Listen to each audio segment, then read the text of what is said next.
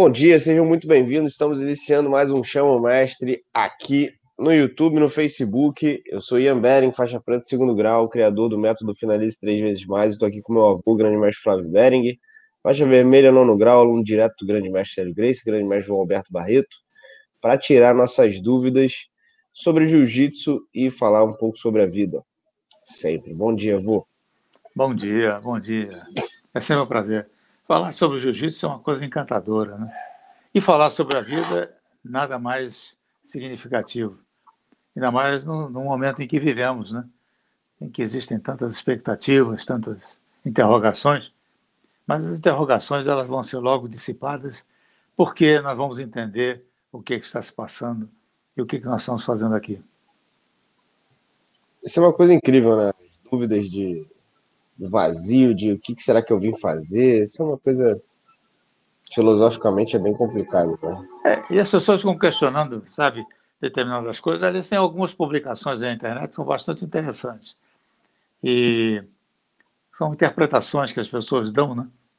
E eu vejo, eu vejo uma coisa com, com muita, muita naturalidade, porque, ah, por exemplo, eu estou retraído desde final de fevereiro do ano passado. Obrigado. Se eu, se eu saio, eu saio aqui um pouquinho, não, não faço nada, não alço voos longos. E não mais uma pessoa como eu que viajou a vida inteira e que viajava uh, 60%, 70% do meu tempo, eu estava viajando. Quer dizer, isso, isso foi para mim uma, uma, um teste. Um, ok, você sabe ficar quietinho? Sabe? Em vez de estar tá pegando avião, estar tá andando em aeroporto, estar tá conhecendo gente, falando com gente, vivenciando outras, outras experiências, vivenciando outras culturas. Você é capaz de fazer isso?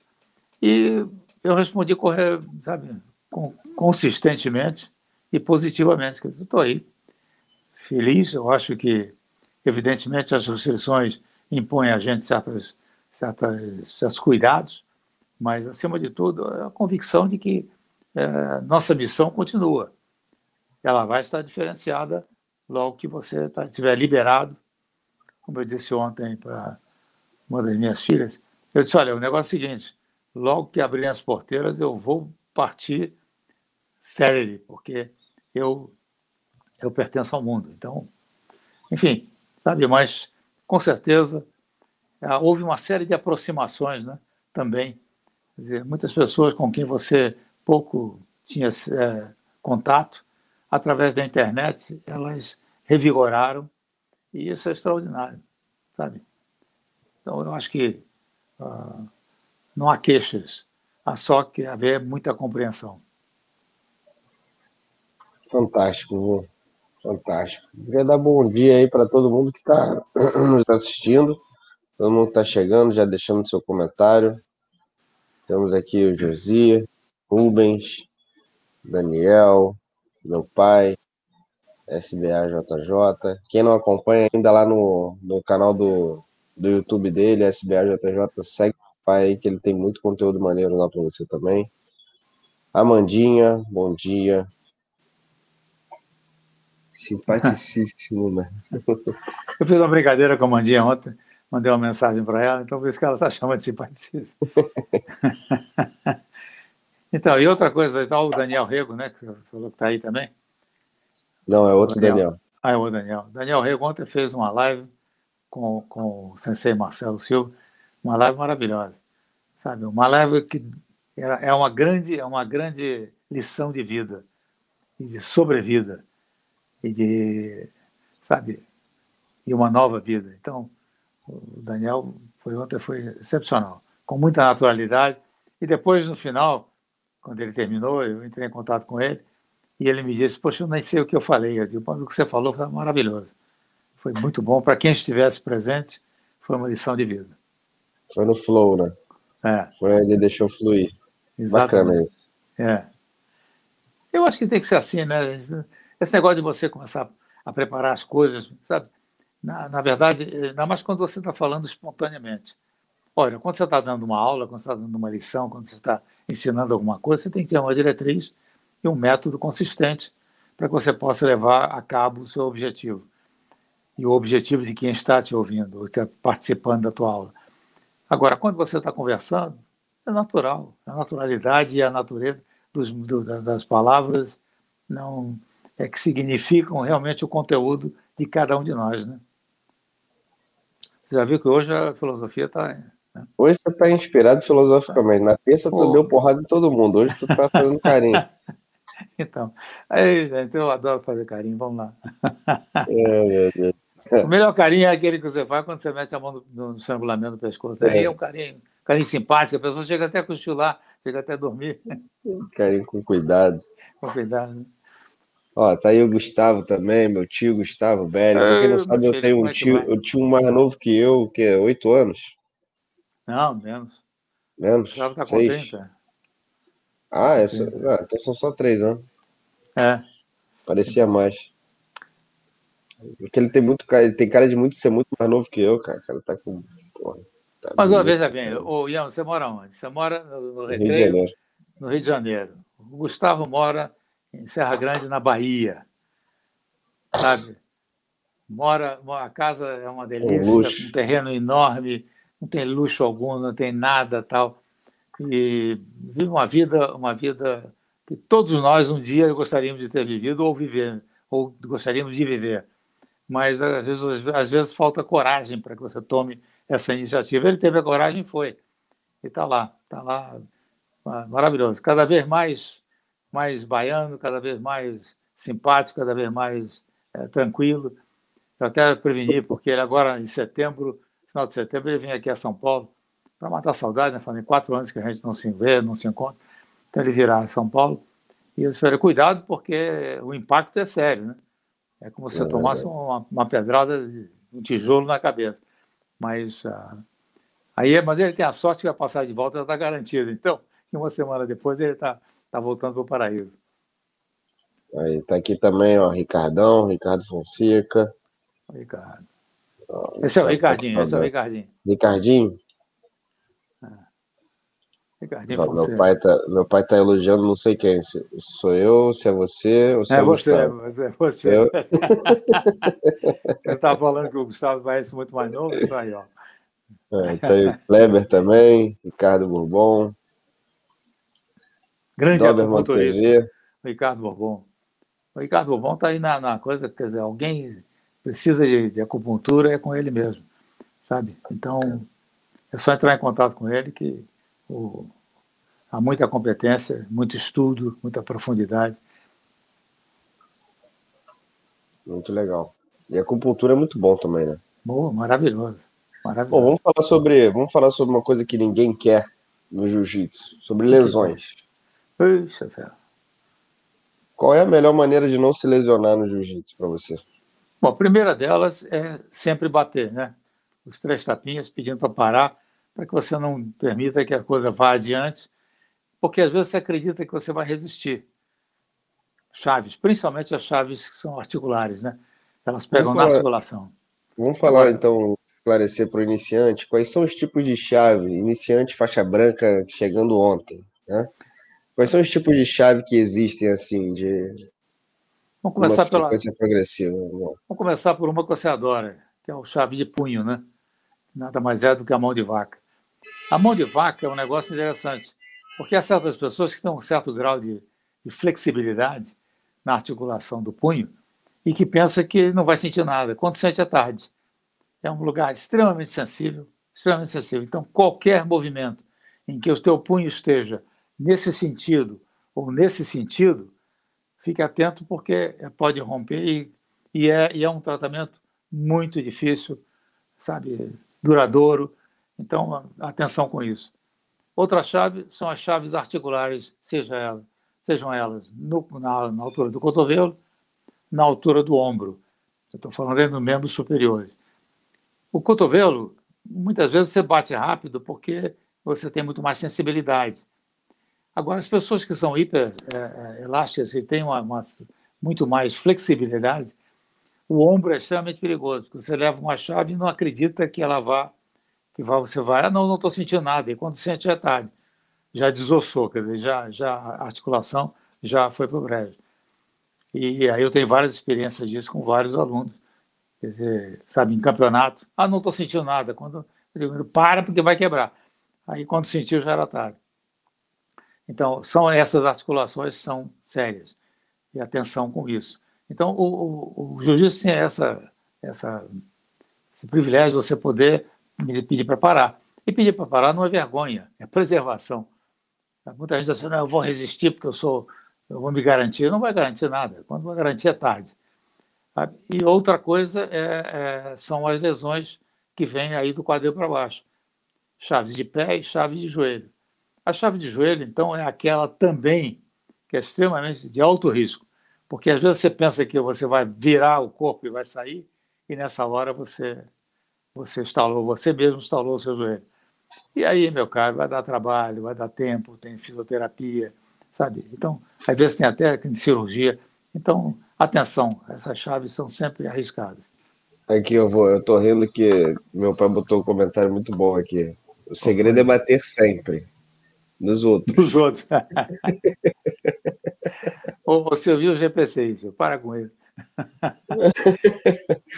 então, é, é, muito bom, pai. Não, aqui com certeza, né? sempre mais sabor bater. Agora, é, como o próprio, o próprio Silvio diz sempre, é, quando você bate, quer dizer, os três tapinhas, né? De preferência, bater no seu, no seu oponente. Porque ele, ter, ele, ele tem sensibilidade para sentir que você bateu. Porque às vezes você está num, num local com bastante pessoas e você bate no chão e ninguém ouve, nem ele próprio ouve, e dá continuidade. Então, bater, se possível, sempre bater no seu oponente de maneira. Aí, quando eu digo bater, é os seus estão três tapinhas, pelo amor de Deus, não é espancar o seu oponente. Então, recapitulando, tem chave de ombro, chave de braço, chave de mão, joelho, chave de joelho e chave de pé. Chave de pé. O chave de pé, que na realidade pega o tornozelo, né? E também é outro ponto extremamente sensível. Quando você é, sente, já é tarde. Uma pergunta aqui do Juliano. Qual o melhor momento para liberar chave de joelho e tornozelo durante o treino? Para liberar. É, o, o, que acontece? Liberar o é, ensino, pra... né? Ah, ok. Deve, ser. É, é, liberar, vamos, tipo, ver pelos dois, é, vamos ver pelos dois primos. O primeiro, o primo é o seguinte: quer dizer, se eu estou aplicando uma chave, né, uma chave de, de joelho no, no, no, meu oponente, se, a, a, no caso, eu estou em treinamento, né? Na competição é a obrigação do seu oponente a pedir para parar. Agora, no treinamento, às vezes a pessoa tem, você já adverte, né? Olha, eu estou sentindo que está muito, muito apertado. Não, não estou sentindo nada, meu caro. Aí você pode até largar, sabe? Não precisa fazer com que ele bata, porque ah, esse, esse momento pode ser o momento em que você estala o joelho do seu oponente. E aí é um seu companheiro de treino. Agora, liberar para ensinar, isso não tem problema de você ensinar para qualquer um, desde que você oriente a pessoa dos riscos que isso possa representar, tanto em levar a chave quanto em aplicar a chave.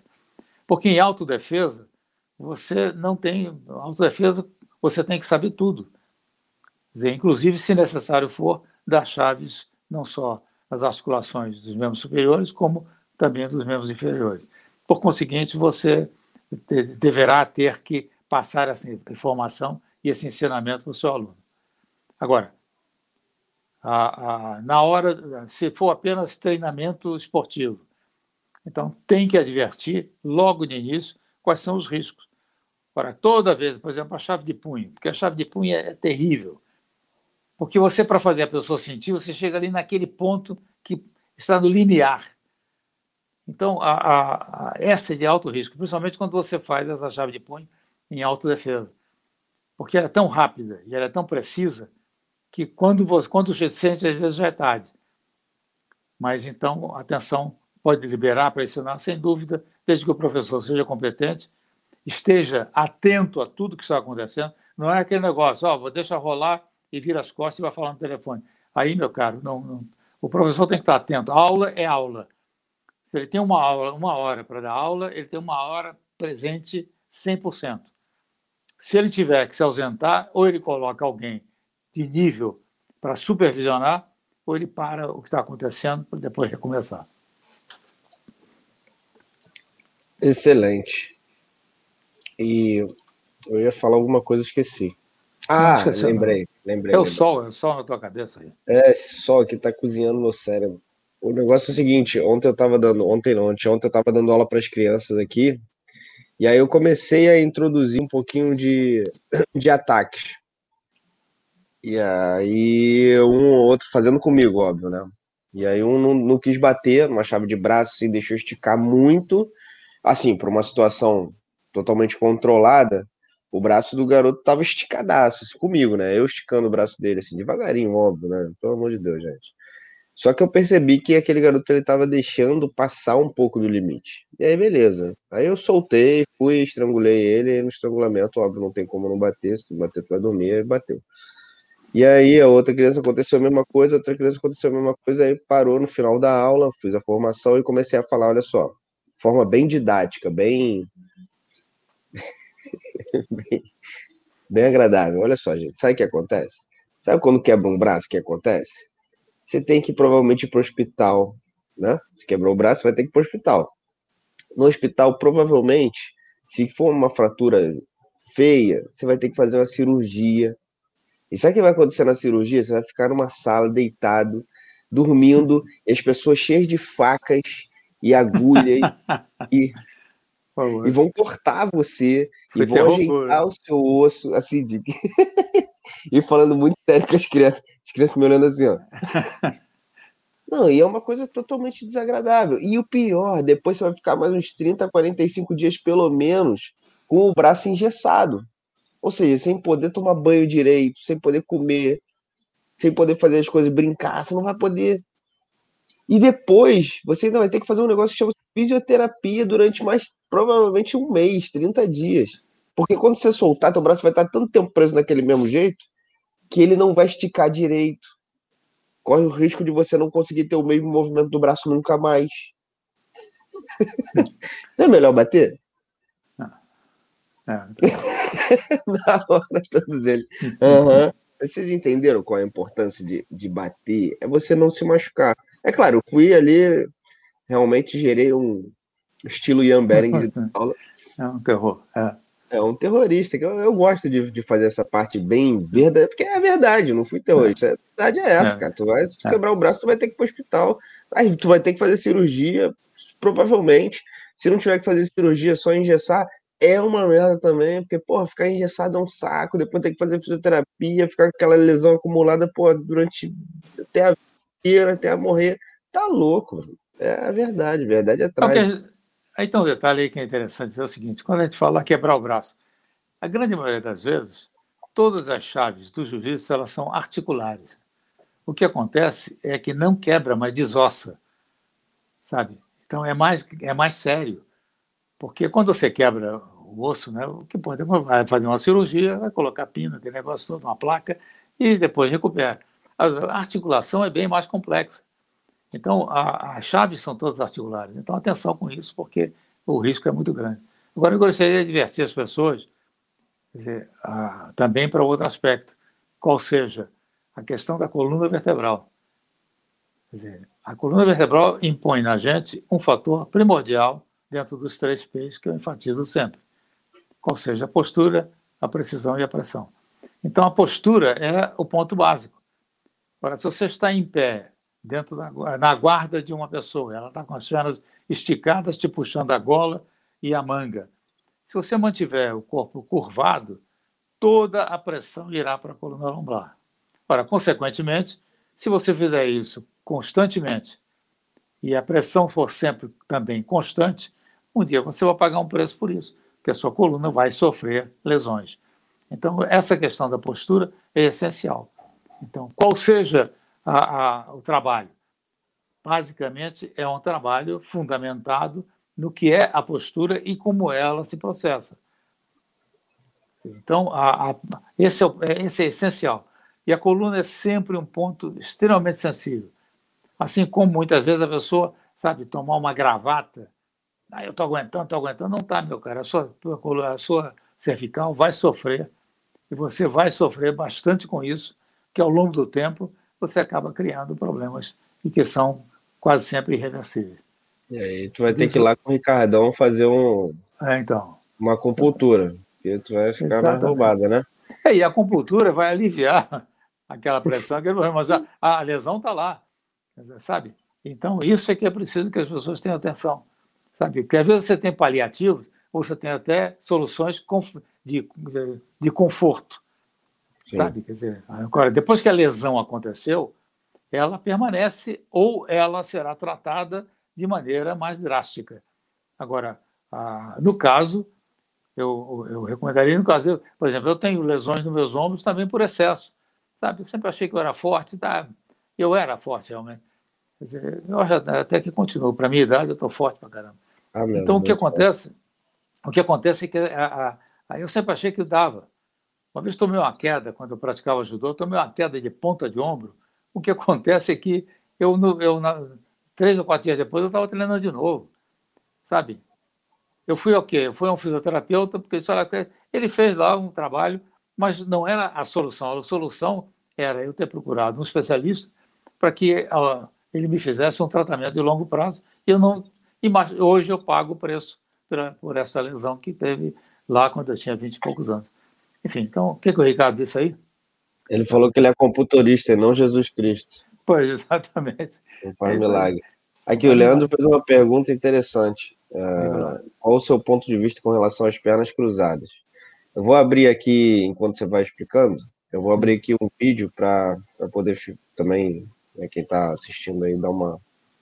Mas pode. Qual é o seu ponto de vista com relação à chave de braço com pernas entrelaçadas? É, veja bem, há um detalhe que a gente precisa levar em conta, que é baseado no seguinte: quando você está lutando e você cruza as pernas numa chave de braço, seja dentro da guarda ou seja naquela chave, o judigatame clássico. Tá? Então, vamos levar em consideração, se o seu oponente bateu, pronto, está resolvido. Agora, a lógica é, determina para que nós não cruzemos as pernas. Por quê? Porque você reduz o grau de pressão e a sua alavanca já não tem a mesmo, o mesmo poder. Ok? Então, o que é importante é que a sua, veja, você está passando a perna ali, aquele seu calcanhar que passou ali, atrás do pescoço dele, tem que fazer pressão para baixo. O calcanhar é que faz a pressão. Na medida em que você cruza as pernas ali, esse calcanhar já não fará a mesma pressão.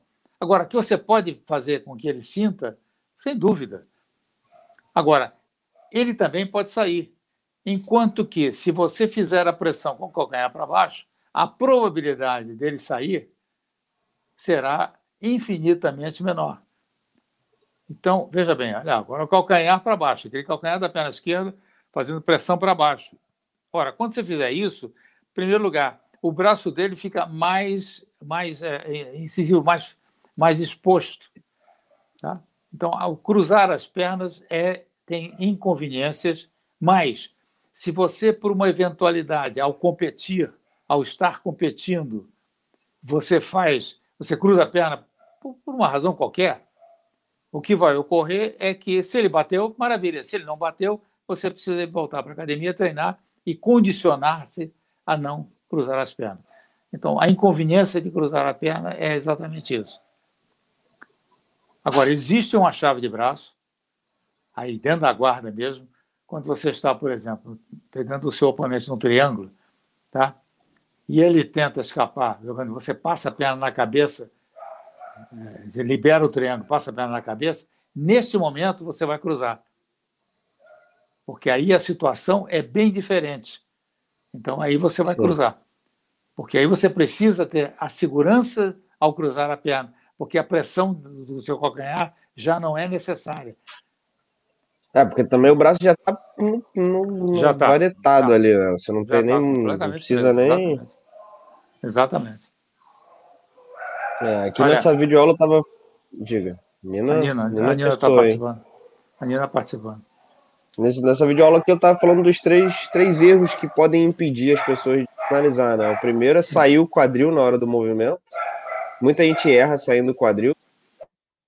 Às vezes a pessoa cruza o pé também. Eu não lembro qual foi o terceiro, eu tinha que assistir o vídeo ali. Mas tem algum outro erro ali. Acho que é. Ah, tentar subir de qualquer jeito, né? Botar o pé ali de qualquer jeito. Bom, porque, é, o que, porque veja bem, essa da Gustavo. Uma lesão no lombar. Tem uma lesão lombar. Levantando o professor Corneta dentro da guarda. Ah, mas imagina. Ô, ô, Gustavo, pelo amor de Deus. Né? Imagina o, o Márcio Corleta, com cento e tantos quilos. Nem imagina. dois metros já de dá, altura. Já dá dor nas costas só de imaginar. Exatamente. Como é que você vai levantar um, um cabra desse? O Gustavo é um cara de 70 quilos, quer dizer, sabe? 70 e poucos quilos. Então, sabe, ele é um cara. E a, e a. É, aí, meu caro, pagou o preço, né? Então. Aqui, ô Josi, esse mais querido e grande mestre.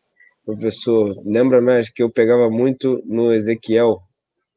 Beijo. É, o, o Josi, o Josi é um, é um, é um casca-grossa.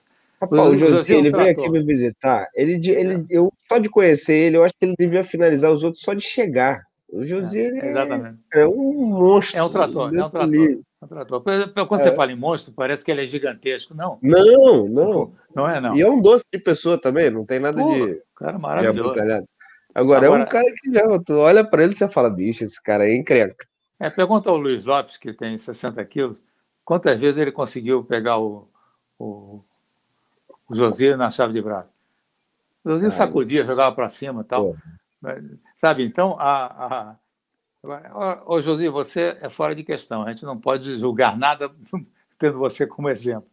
Porque realmente, realmente.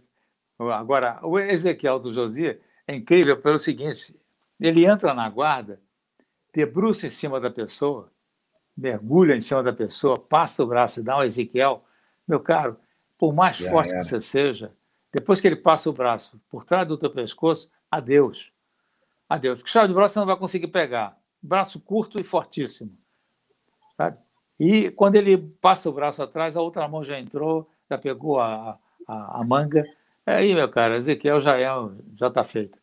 Então, esse Ezequiel do, do José dentro da guarda, é, é poderosa. É poderosa. Portanto, se o José estiver na tua guarda, não deixa ele mergulhar em cima de você, porque ele vai pegar, né, Ezequiel? Não, eu lembro quando ele veio aqui, tá, eu tenho um monte de kimono ali no. Tem um armáriozinho só de kimono, né, pra gente. Aí eu, pô, e aí, José, trouxe o kimono para treinar? Ele, pô, não trouxe. Eu falei, ah, que pena. que pena. Em vez de falar, tem aqui, bota aqui, vamos treinar. Ah, que pena. Deixa para próxima, então. Próximo tu traz. Ah, foi um prazer recebê-lo. E o José tem outro aspecto, que é o seguinte: ele é um excelente coach e treinador de vale tudo, né, de MMA. É poderoso. Esse Juliano não vale porra nenhuma, cara. O que, que ele diz aí? Ah, cara, é um sacana. Tô sacaneando o Ricardo aqui, falando que o Ricardo aprendeu várias técnicas de Thai massage lá na Tailândia. na Tailândia. Filha da puta. É, mas é. Ainda bem que são amigos, né? Ainda bem, né? E amigos é, de, amigo com muita distância atualmente, né? E com muita distância. Ó, uma pergunta aqui do Thiago. Mestre, hoje em dia muitos praticantes começam a, a luta puxando para a guarda. Qual a importância de se aprender as projeções? Fazer judô seria importante para ficar mais completo também? Meu caro, vamos primeiro definir uma coisa. Projeção é, é, é para ser ensinada para o judoca e para o praticante de jiu-jitsu. Então, projeção é, no caso, atendendo as duas modalidades. Sendo que no judô, isto é, dentro das regras do judô esportivo, o que ocorre é que quando você faz uma projeção completa, você ganha a luta.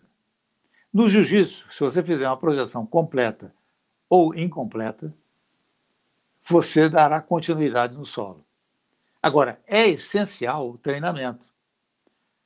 Quando a escola de jiu-jitsu não consegue ter um professor competente que lhe ensine a fazer a projeção corretamente, quando eu falo corretamente, eu me enfatizo que no outro dia eu assisti uma, uma, uma pessoa ensinando faixa preta, ensinando projeção para aluno faixa branca de uma projeção extremamente complexa, que é o Muito boa aquela aula, hein?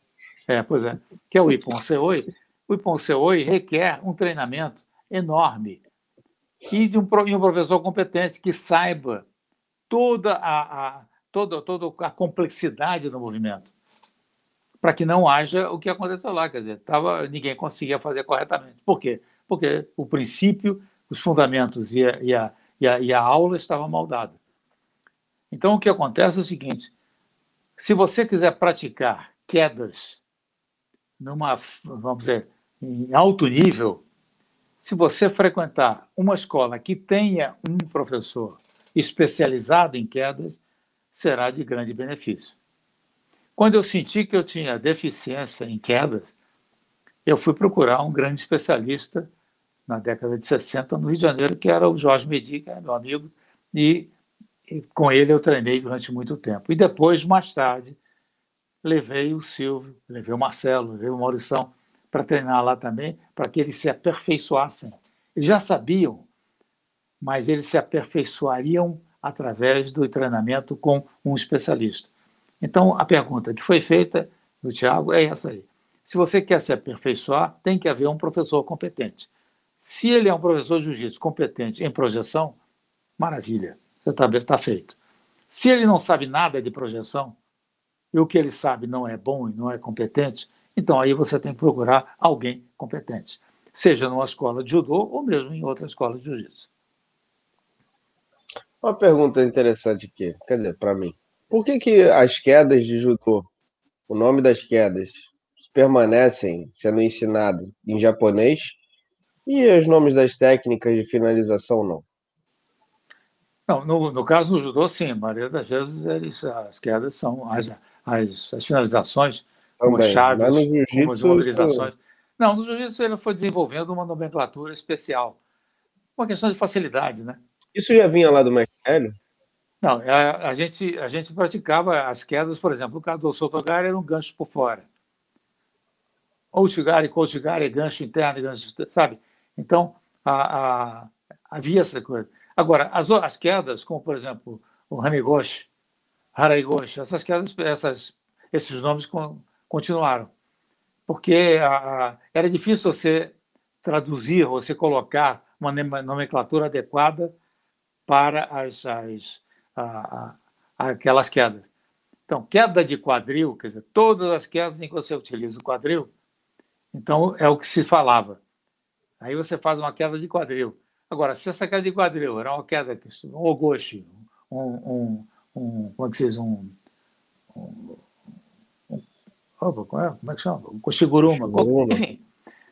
Então, ah, como as quedas de gancho... Senagi, Morote Senagi. É, essas... Então, é, aí as quedas naquela época elas foram é, é, elas foram uh, traduzidas para uma interpretação porque era, era uma, uma, visão é, muito de simplificar ao invés de você estar obrigando o aluno que era um aluno particular que fazia aquilo não para competir e nem para ser era apenas por, por, por prazer próprio e por trabalhar principalmente a questão da autodefesa então, não, não precisava dizer para o cara, olha, você faz o lugar, o cara memorizar os nomes que muitas vezes são bastante difíceis de você guardar.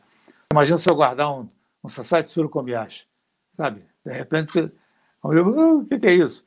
Então, a, a, agora, quando eu, na minha escola, no mundo inteiro, quando se faz um exame para a faixa preta, o, o, o candidato ele é obrigado a fazer e ensinar técnicas de projeção com o nome original em japonês. Por quê? Porque é, é, é, é a origem e a razão de ser. Porque o que o fato é o seguinte: se você tiver, como é que você vai traduzir? Como é que você vai traduzir? Eu até traduzo porque uso isso como uma, uma referência. Por exemplo, o gosto seria uma queda do abraço. Sabe? Mas como é que você vai dizer um, um, uma, uma queda, é. um sodê, por exemplo? Vai levantando é o braço. É a queda de pegada, de pegada de manga, no caso. De manga, pegada de manga ou cotovelo e tal. Sabe? É, então, como é que você vai falar? Um Toyotoshi, como Koshiguru, é Koshiguru é a queda do, do gordinho. É, exatamente. É queda abraçando o pescoço. Agora, o que acontece é que, como é que você vai dizer? Uma queda de quadril abraçando o pescoço. Qual é a queda Sabe? do magrelo? Do magrelo? Acho que o Haraigoshi é uma boa queda do magrelo. Puta, o Haraigoshi é... Meu pai, meu pai sempre teve uma não que meu, né, mas aqui falando do meu pai, sempre teve uma queda que foi o Taio Toshi, cara. Taio Toshi, eu sempre tomei aquela queda dele, vou te falar. Às vezes que... ele, ele aprendeu isso foi com o Medi. O Medi tinha um Taio Toshi que era violentíssimo. Puta uma que é. paulada que você batia no chão chegava a quicar. Mas teu pai tem uma queda maravilhosa, porque ele pega, ele pega na, na, na gola, pega na manga, e de repente ele veste de lado. E faz um Iponseoi, que é uma, uma queda de surpresa, porque a pessoa está certa que vai, ele vai entrar pela direita, ele entra pela esquerda. É uma uhum. queda que ele sempre fez muito bem feita. Olha o Thiago aqui falando, tem uma que chama balão. Balão não, balão é, é que a gente... Balão é pé na barriga. É o que é, se dizia na academia grega, se dizia, chamava-se pé na barriga. Na verdade é o tamanho daqui. Tamanho daqui. É. E tem uma outra que é o, o balão trocado, né? Que é o Yoko Tomoe Yoko Tomoe, que geralmente dá até para dar uma chave de braço. Eu conheci um judoca, eu conheci um judoca que era especialista em Yoko Tomoe. E, se não me engano, eu assisti um Mundial Master e Sênior nos Estados Unidos. E a, a, a, Como é o nome dele? Caramba, agora está me dando um branco aqui. Uh, oh, boy. É um brasileiro. Ah, agora me ensina o nome, depois eu vou lembrar. E ele fez quase que todas as lutas finalizando com o Yoko Tomoe e chave de braço muito bem feito, com muita precisão, muita precisão. É, é uma queda, é uma projeção linda, e quando você objetiva na, a chave de braço, porque o Yoko Tomoe, se você der o Yoko Tomoe no jiu-jitsu, você vai marcar dois pontos, mas você não tem a conclusão. Então, é o megaton. É o megaton. O megaton faz, eu assisti, quer dizer, é, me impressionou muito. Até depois eu fui dar os parabéns, porque achei excelente, excelente. Entrou eu acho que todas as lutas ele fez, Yoko Tomoe e chave de braço. Outra pergunta, vamos lá, minha gente, aproveita. aproveita. Aqui, o Marcelo, o Marcelo aqui botou aquela pergunta que eu já tinha feito uh, anteriormente, só que feito de outra forma. É, é, é o Juji, Juji Gatami, botou Juji Tatami. Deve ter sido o corretor. é o corretor. Então, o Juji Gatami é, é o famoso Amilock, exatamente que na verdade sempre se chamou chave de braço, sabe? E a, a, a, aí o armlock foi quando começou a, a, a, ser divulgado nos Estados Unidos, então passou -se a, a se utilizar dia, o armlock. E que o armlock é qualquer chave de braço. Assim Sim. como chave de braço é qualquer chave de braço. Então você teve que colocar uma nomenclatura americana, a Kimura. Sabe? Então essa, essas, essas nomenclaturas foram sendo colocadas à medida em que a, a, a, a chave era desenvolvida e passava a ser aplicada. Sempre enganei, mas nunca derrubei. Console de esquerda, Sotogari e Haraigoshi. Não, esse, esse, esse de esquerda, Silvio, você jogava mesmo. Eu vi, inclusive, no campeonato uma vez aqui em São Paulo. Quando trocou a mão e quando você entrou, o sujeito. Assim como o Silvio tinha uma pegadinha que era fatal. O sujeito vinha tentar passar a guarda dele, ele tinha sempre uma mãozinha na gola. Quando o cara acabava de passar a guarda, estava dormindo. Inclusive Jogava no campeonato aqui em São Paulo. É. Quando eu, aqui em São Paulo, no campeonato, ele, ele pegou o cara, o cara, o cara veio seco. Ah, vou passar a guarda. Ele, quando chegou do lado, já estava dormindo. A Mandinha está frisando, frisando aqui que também, além de Além do Tomoe Nage, do Yoko Tomoe, tem o Sumigaeshi. Sumigaeshi também é uma boa queda. Sumigaeshi também é uma bela queda, sem dúvida alguma.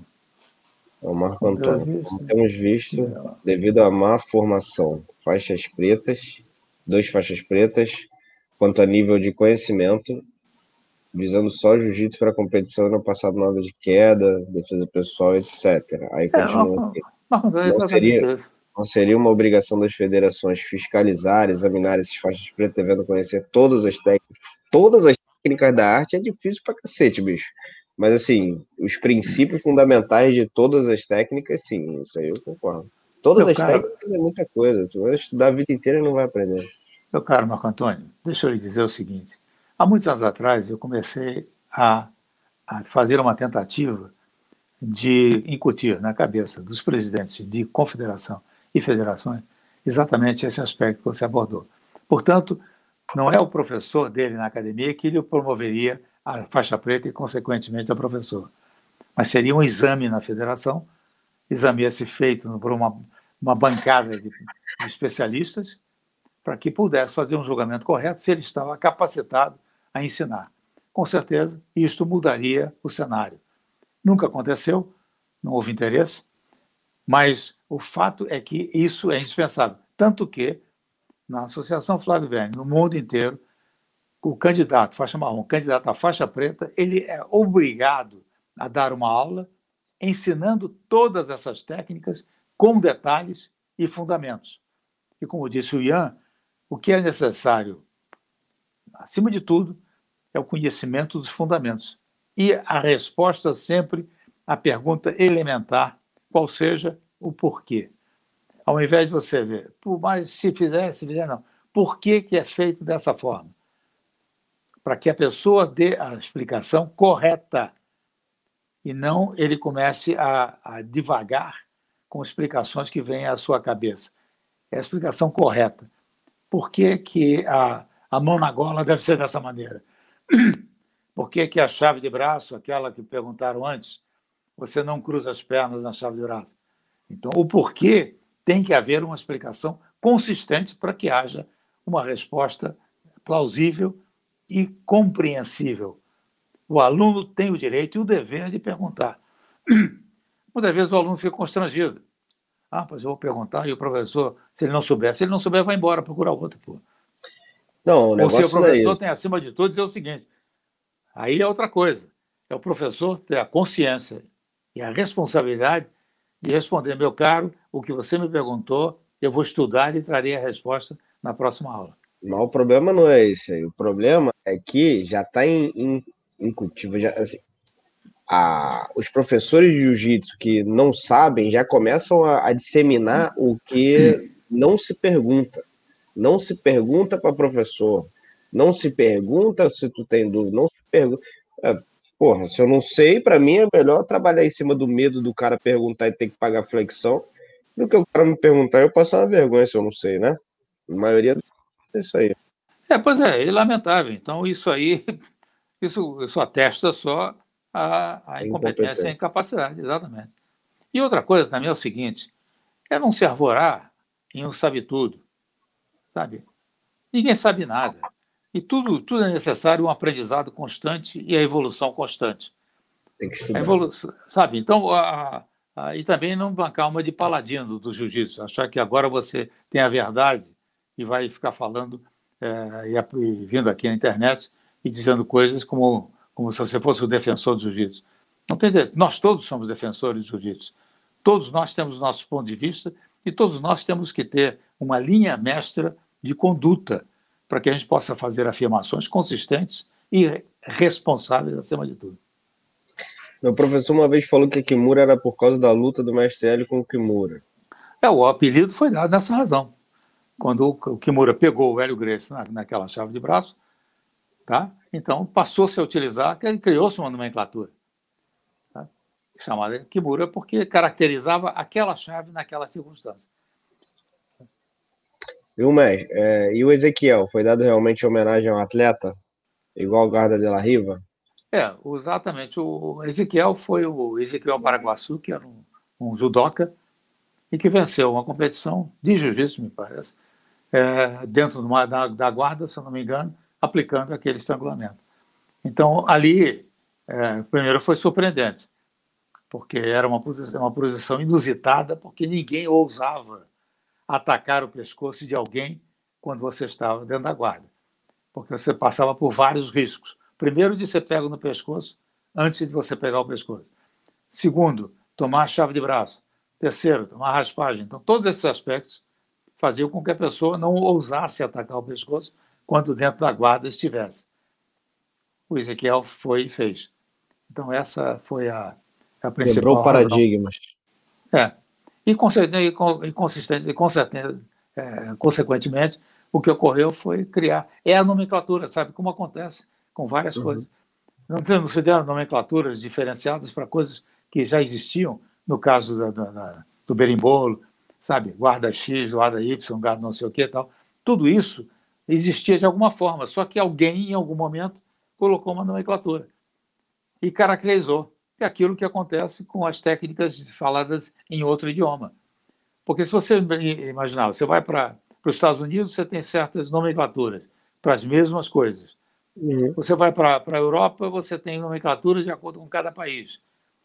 Sabe? Então, a, a, a questão é, é a, o caso do japonês era para universalização, quer dizer, todo mundo, em toda parte do mundo, falaria a mesma coisa. Até com uma acentuação diferente, mas falaria a mesma coisa. Mas o fato é que, a, quando você cria nomenclaturas locais, e o jiu-jitsu, por ser muito amplo, esse muito, muito recente no mundo inteiro, é esse jiu-jitsu que se pratica hoje em dia. Então, o que aconteceu? Ele permitiu que em cada região, em cada país, as nomenclaturas fossem criadas. Por exemplo, quando existe uma cultura de, de, de, de arte marcial japonesa, no caso, por exemplo, a cultura do judô, que na Europa é muito, muito destacada, principalmente na França, o que ocorre é que ah, os nomes das, das finalizações no jiu-jitsu se, se, usava muito, se se ainda se usa, os nomes em japonês. Por quê? Porque vem da cultura do, do judoca. Que muitos, muitos, muitos, muitos judocas, inclusive judocas mais velhos, aquelas pessoas que vão atingindo determinada faixa etária, e que ah, na prática do judô o corpo deles não está aguentando mais ah, aquele treinamento e aquela, as projeções e tudo mais, então ele migra para o jiu-jitsu no sentido de, de, poder preservar e poder ter uma, uma longevidade. Isso aconteceu com muita frequência. E assim como também de outras artes marciais. Mestre, o treino de taparia já foi parte do programa de aula ou sempre foi o proibidão? Márcio Guimarães. Não, não era, era programa individualizado, quer dizer, cada, cada escola e cada professor tinha uma maneira de, de, de fazer isso. No passado, eu digo um passado já distante, 20, 30 anos atrás, ou até, até mais, o que aconteceu é o seguinte: você fazia isso, era divertidíssimo. Todo mundo, todo mundo participava porque era engraçado, sabe? Apesar de, de tomar um tapa na orelha, não é nada engraçado, mas passava a ser engraçado e dava, despertava nas pessoas uma, uma, uma enorme curiosidade e até intenção, até vontade de participar, mesmo que a pessoa não fosse aquele camarada destemido. Mas depois, com o passar do tempo e com os, os riscos jurídicos que aquilo passava a representar, começou a ser rareado. Então, porque as pessoas passaram a temer que pudesse haver consequências. Você tomar um tapa, ficar marcado o tapa e depois te processar, porque você não estava ali para tomar tapa na cara. Então, a taparia era uma brincadeira e que tinha grande efeito é, no que diz respeito principalmente à parte à emocional. Porque você entrar numa roda em que, sabe, taparia, negócio todo, o que acontecia era o seguinte: você tinha que estar atento, você tinha que ter uma, uma, uma, uma pré-visualização de o que pudesse ocorrer, e a sua adrenalina ia a mil e você tinha um esforço mental, físico e emocional extraordinário.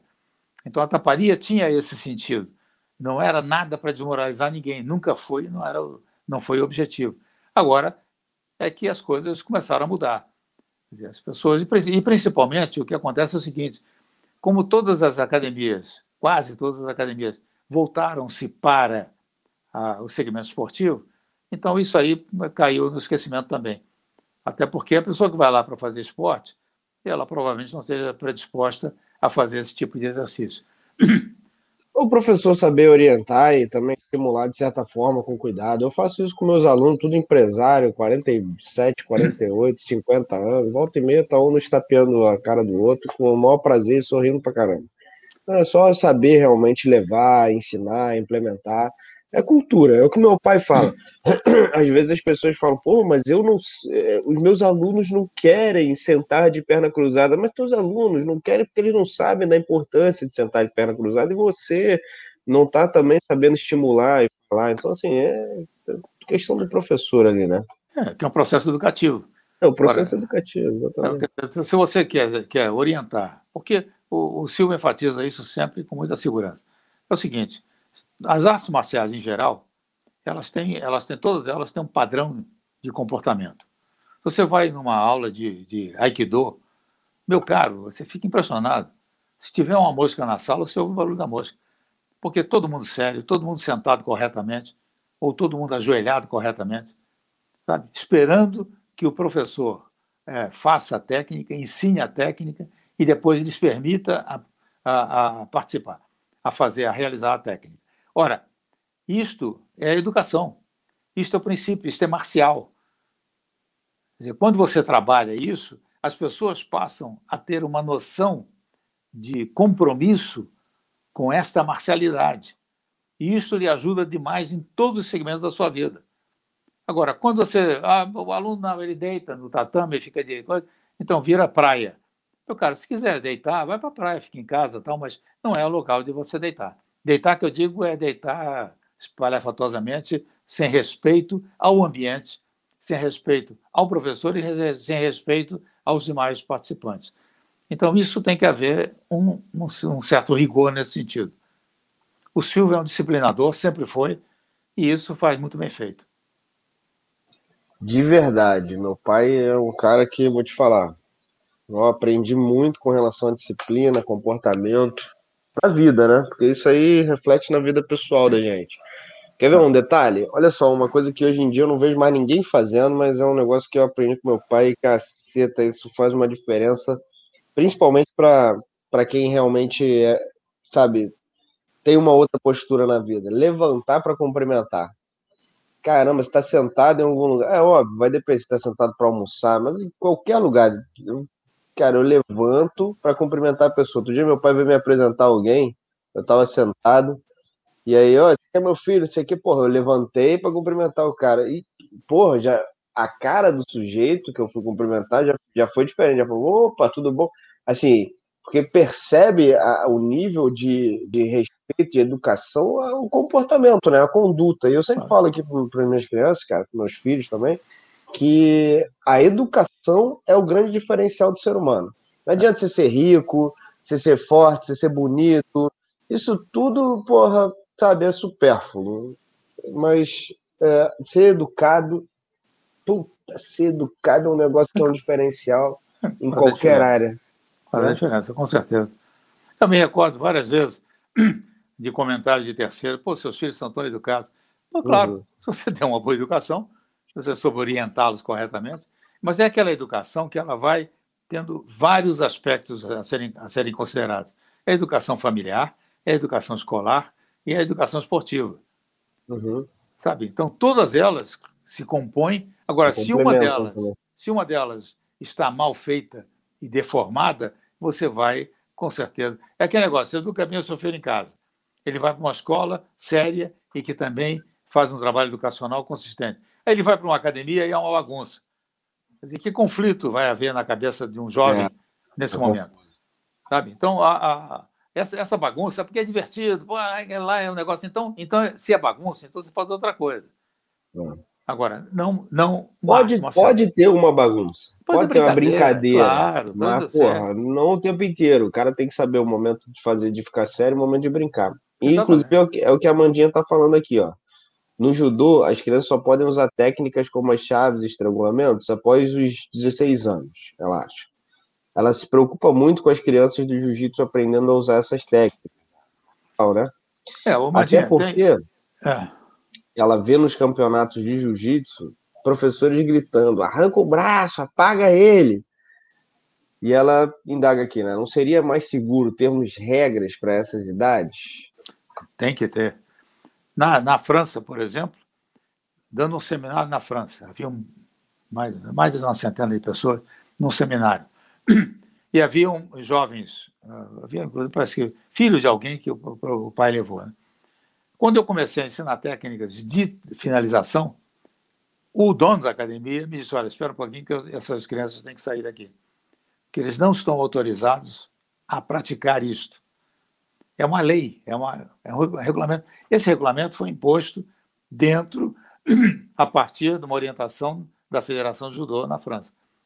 Então, é, é, é recomendável realmente. Inclusive, havia uma escola, havia na, na, na Bélgica, que dedicada praticamente a crianças, em que uh, toda, toda, todo o trabalho, mesmo esportivo, e principalmente porque eles gostam muito, competem muito, era todo feito com uh, sem finalização. Então, as regras para crianças até uma determinada idade, não havia finalização. Agora, observa aí um detalhe que é fundamental. E a Mandinha tem toda a razão. que é o seguinte: quando eu preparo uma criança, voltado para o esporte, a fazer tudo que é necessário, por exemplo, fazer uma boa raspagem, fazer uma boa montada, fazer um bom controle, fazer uma boa postura, todos esses aspectos fazem parte de um treinamento para que você seja competente para poder competir sem finalização. Ora, eu estou educando essa pessoa, estou orientando essa pessoa para que o momento em que ela passe do patamar não finalização para finalização, todo o embasamento dele está feito. Agora, se eu começo ensinando chave de braço, cadê todos os fundamentos que antecedem a isso e que poderão ser é, muito mais importantes na formação do indivíduo do que ele saber fazer uma chave de braço? Você ensina uma criança de 6, 7 anos a dar uma chave de braço, ele vai na escola dar uma chave de braço no amiguinho, vai quebrar o braço do amiguinho. Imagina que encrenca é essa, que trauma fica para os dois. Então, é, é, agora, saber se comportar, saber se defender e saber se proteger, com certeza. Mas necessariamente você não precisa. Estrangulamento, meu caro. O estrangulamento é de altíssimo risco. Sabe? Ensinar uma criança a estrangular, ela pega outra, bota para dormir e ela não sabe o tempo. E isso pode trazer consequências seríssimas. Então, isso tudo é parte de um sistema de educação dentro da arte marcial. Agora, aí você dirá, bom, mas existem certas artes marciais que têm mais agressividade, mas elas também têm a sua cultura e a sua regra. Por conseguinte, se elas são bem feitas e são bem orientadas, elas preservarão esse valor, esses valores, principalmente na formação da, da, da, do indivíduo. Então, é, é fundamental. O dia tem toda a razão e a, a, é, é, é, terrível muitas vezes. E não é só o professor, não. É o professor e os pais. Aperta, quebra. Eu várias, eu deixei de ir há muitos anos atrás a campeonato onde haviam crianças porque eu não suportava um negócio desse. A minha vontade era ir lá pegar o pai e dar-lhe um estrangulamento para ele saber, sabe, o quanto, o quanto aquilo era sério. Dar uma chave de braço para ele ver o quanto aquilo era sério e e irresponsável ele ficar estimulando o filho a fazer aquilo. Agora, isso aí é pai, como aconteceu comigo. O pai entra na minha academia, ah, eu vim aqui porque eu queria matricular meu filho, com muito prazer tal, porque eu quero que ele seja um campeão. Eu digo, meu cara, está na, tá na escola errada. Pode procurar outra, porque aqui não serve para o seu filho. Aqui eu formo gente e formo campeões na vida. Campeão de, de luta é uma consequência, não é o objetivo. Então, sabe? Então, ali já tem uma deformação do pai. Esse pai provavelmente é aquele chato que fica na academia o tempo que o aluno, o filho está lá, perturbando o professor, chamando o aluno. Já vi isso várias vezes em, em todas as partes do mundo. Isso não é exclusividade nossa. Sabe, o pai do lado de fora, ou a mãe do lado de fora, chamar o aluno na beira do, do dojo. Pô, por que você não faz isso? Por que você não faz aquilo? Faz. Quem, tá, quem orienta é o professor. Não se meta. Por mais que você saiba. Eu nunca me meti com toda a experiência e a bagagem que eu tinha, e já professor, nunca me meti no treinamento do Silvio e do Marcelo. Nunca. Do Gustavo já foi diferente, porque o Gustavo foi meu, meu aluno direto. Quando ele passou a ser aluno do Luiz Lopes, eu também não me metia. Dizer, o professor é o Luiz, ele é que vai orientar. Tanto que, na formação deles todos, a graduação de cada um foi feita pelo professor, que entendia que ele havia atingido um grau de conhecimento que justificava aquela graduação. Nunca interferi. Por quê? Porque a minha interferência ia eh, deformar a interpretação dele, muito mais do que a técnica. Sabe? Quantas vezes eu estava na beira do, do, da área de luta, com o Marcelo Silva lutando, vontade de gritar, vontade de falar, sabe? Então, sabe, eh, mas o professor ele estava ali, o professor é que era o orientador, não era eu. O professor direto. Eu até poderia, depois, como aconteceu várias vezes na luta dele, poderia depois fazer comentários ou até antes fazer um, uma, um, um trabalho mais mental e emocional, é, no sentido de, de, de, dar ele mais, mais, mais gás, mais vontade, mais determinação. Aliás, eles nunca precisaram disso, mas.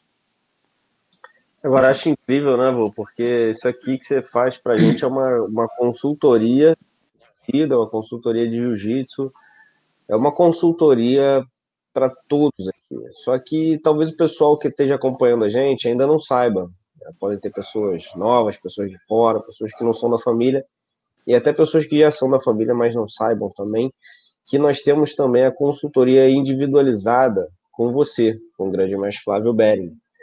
E essa consultoria individualizada, ela é realmente ela é dedicada para você de 45 minutos a uma hora do seu dia, uma reunião, um meeting, né, com o meu avô, onde ele vai tirar todas as dúvidas que você tem, todas as perguntas, todas as inconsistências, todas as suas os seus maiores problemas e preocupações, eles vão ser abordados ali na mesa, né, na reunião, é online e vão ser resolvidos e solucionados naquele momento. E quem tiver interesse nessa consultoria individualizada, você precisa entrar no Instagram do meu avô, que é Flávio Underline Bering, e clicar no link que está na biografia. Eu vou facilitar a vida de vocês. Se tiver alguém aqui interessado, é só você clicar no link que eu vou botar no, no chat aqui agora. E essa consultoria, vô, eu acho ela incrível. Acho que isso aí foi uma, é uma proposta muito, muito boa mesmo, que a gente. É, já acontece bem. há anos, né? É, eu venho fazendo isso há anos. Acontece há anos. Eu fazia, eu fazia, obviamente, muito mais a via cores. As pessoas interpretam como aula particular. Não é aula particular, é consultoria. Ele é mais profunda e mais extensa. Porque a aula particular é a visão de técnica. A consultoria é mais profunda, ela pode abranger todos os segmentos. Tá? Então, é, é e é o, o fato de, de, passar a usar a internet como um instrumento ficou muito mais fácil e muito mais abrangente. Eu tenho pessoas que me consultam de várias partes do mundo, porque essas pessoas buscam informações, interpretações, muitas vezes, que ela não conseguiu alcançar. E isso não é só exclusivo do professor. Para os professores é essencial, é indispensável. E para alunos, pessoas praticantes, também para esclarecer certas coisas. Como esse caso, por exemplo, ah, eu sou um pai e eu vou levar meu filho para treinar, o que, que eu devo fazer, qual é a escola que eu devo procurar, tal, sabe? Então, esse tipo de orientação, ela, ela, ela traz um benefício imediato para que você possa interpretar. Assim, se você não conhece a arte, por exemplo, vamos dar um exemplo disso. Se você não conhece a arte, não adianta você chegar lá e questionar, sabe? porque você não conhece, então você não tem é, elementos para questionar. Mas você tem elementos básicos, comportamentais, que podem fazê-lo decidir se aquela escola e aquela pessoa em que você está é, é, frente a frente é a adequada. Perfeito, vou. Então, realmente, pessoal que tiver interesse, já botei aí no chat, tá? E a Mandinha está frisando aqui um negócio interessante também, que a gente está com uma oportunidade única, exclusiva, para não alunos agora também. Era aberta para alunos, mas agora eu abri para não alunos também, que é o acesso ao mapa mental. E o que é o mapa mental? É isso aí que você está vendo na tela. Né? Esse mapa mental, ele tem aí desde é, videoaulas informativos, né, de construção para o teu jiu-jitsu, como, por exemplo, como perder o medo de treinar, o que fazer para evoluir mais rápido, por que não, você não deve usar força burra. Então, nesse primeiro bloco aqui, você vai ter todas essas aulas que são conceituais e mais importantes para a tua mente, no segundo bloco, que no caso seria o primeiro dentro dessas sete posições básicas, você vai ter guarda fechada, e aí você tem fundamentos principais, que é o que a gente estava conversando, que é o mais importante para o professor saber. E se é o mais importante para o professor saber, é porque é o mais importante para o aluno saber também. Então você tem aqui fundamentos principais, raspagens e finalizações, passagens e finalizações, e tudo bem descritivo aqui, através de cores, para que você possa realmente se guiar. Então tem guarda aberta, guarda fechada, tem 100 quilos, meia guarda, tem joelho na barriga, montada, costas, tem todas as situações, todas as informações que você precisa para poder se guiar e estudar. E outra, um detalhe interessante aqui, tem todas essas, todas essas, é, todos esses blocos, todos esses quadradinhos que tem aí, que são informativos, tem uma videoaula conectada. Então, se você clicar em qualquer uma dessas setinhas que estão aqui do lado, abre uma videoaula no YouTube, tá? Para você poder ter acesso. Beleza? E Aí, esse mapa mental. vou dar um exemplo Diga. aí. Você, você, você adquiriu um mapa mental. Aí o que ocorre é o seguinte: você clica ali, assiste a videoaula, analisa e tudo mais. Aí, num dado momento, surge uma pequena dúvida. Uma pequena dúvida que pode ser é, pode se expandir com outras tantas dúvidas. Essa hora é a hora da consultoria. Exatamente. Exatamente. Então, pessoal, a gente tem todo o processo aqui para vocês poderem realmente aprender de uma maneira única, incrível e extraordinária. E se você tiver interesse aqui no, no mapa mental, eu vou te mandar o link aqui agora para você clicar e entrar em contato direto comigo, tá? Agora, veja bem, não é questão de interesse, Ian, é uma questão de dever, de obrigação para melhorar. Sabe? Não é uma questão de, ah, eu tenho interesse, não tenho interesse. Não, olha, analisa e faça, porque, meu caro, como é que nós vamos evoluir se a gente não assimila conhecimentos?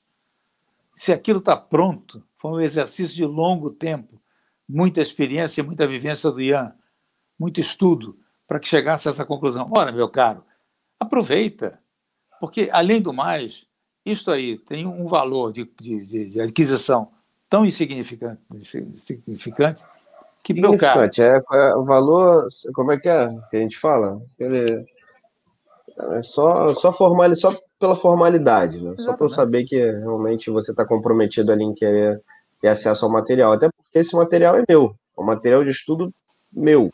Não é um material de estudo que eu compartilho com qualquer pessoa. É um material de estudo meu e eu compartilho com os meus alunos. Então a gente está abrindo essa oportunidade para quem não é aluno também ter acesso a esse material aqui. E uma outra, uma outra coisa, né, vô? Já tem 135 videoaulas ali, um valor simbólico, exatamente, Ricardo aqui botou no comentário.